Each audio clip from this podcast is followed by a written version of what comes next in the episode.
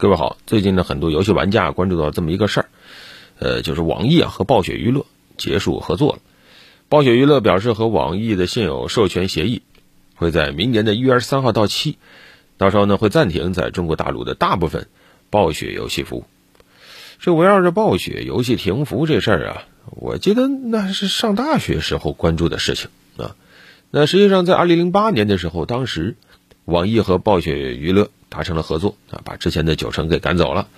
呃，当年呢，网易和暴雪是拿到了《星际争霸二》《魔兽争霸三》的独家运营权，再往后就是影响最大的这个《魔兽世界》啊，啊，再往后还有什么《暗黑破坏神三》呐，《炉石传说》啊，《守望先锋》啊，啊，《风暴英雄》等等。那么这个合作呢，应该说对两家都其实挺有益的，因为我国拥有广阔的游戏市场。啊，那么暴雪娱乐实际上它全球收入份额中有相当不少的地方是来自于中国市场的，而通过和网易的合作，这种全球同步运营模式，实际上也让暴雪娱乐啊暴雪游戏收获到了更多的市场，而网易呢也不错，对吧？借助暴雪娱乐的口碑相关的这个研发运营经验，然后呢后来慢慢的网易也开始自研游戏了啊，现在呢也成为了我国第二大游戏厂商。但是现在来看，天下没有不散的宴席啊！双方合作了十四年，现在还是要结束了。为什么会分手？暴雪娱乐把这个锅啊甩给了网易，说双方没有达成这个暴雪运营原则，还有什么对玩家、员工承诺的续约协议等等啊，所以要结束。而网易的回应呢说，我们其实是希望能继续代理的，也付出了很多的努力，但是谈判难度远超预期啊，很多很多这个核心条款，暴雪提出条款不能接受。那么有一个背景，实际上要说，暴雪呢，当年呢，确实是全球游戏巨头，但是这些年，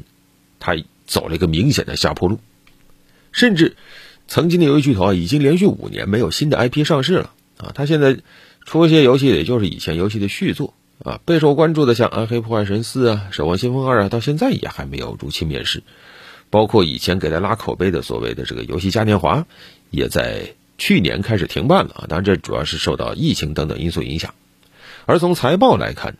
暴雪娱乐母公司动视暴雪，它发布了就是三季度动视暴雪净收入还有百分之十的同比增长，而其中最关键一点是什么呢？是依靠了它在中国市场上线了一款手游，增长是很迅猛。可另一方面呢，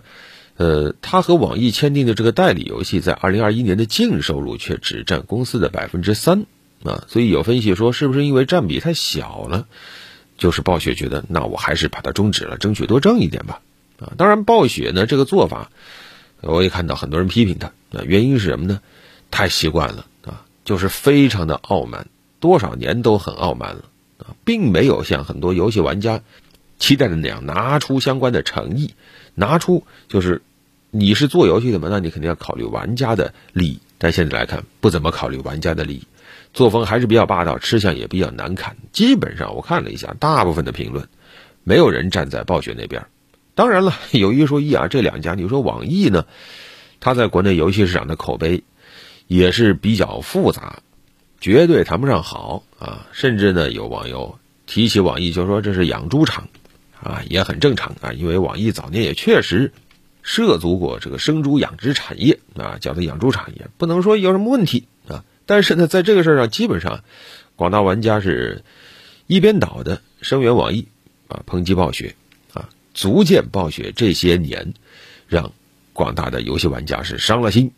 而且呢，有一说一这么多年呢，暴雪和网易的合作过程中，在商言商啊，网易该做的也都做了，确实没有什么对不起暴雪的。而这次分手呢，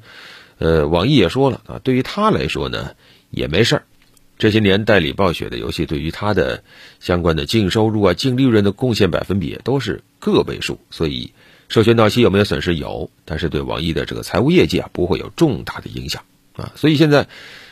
对于暴雪娱乐来说，紧接着要棘手的事就是你得找到中国市场的代理运营商啊，不然的话这么大个市场，那你就吃不了了啊。所以现在很多人猜测，到底谁会是下一个代理商呢？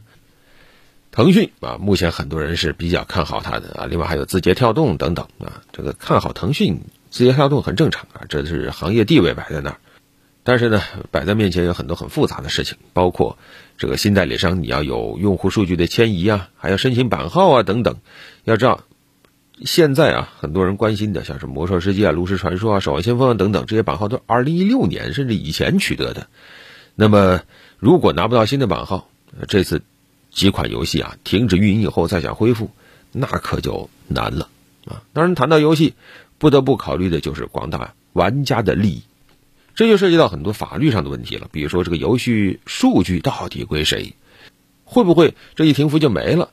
从法律上讲，目前是有规定的啊。我国电子商务法是要求相关的商品、服务信息、交易信息保存时间自交易完成之日起是不少于三年啊。另外呢，还有相关的网络安全法也规定了，网络运营者要按照网络安全等级保护制度的要求啊，相关的这个网络日志留存也不得少于六个月。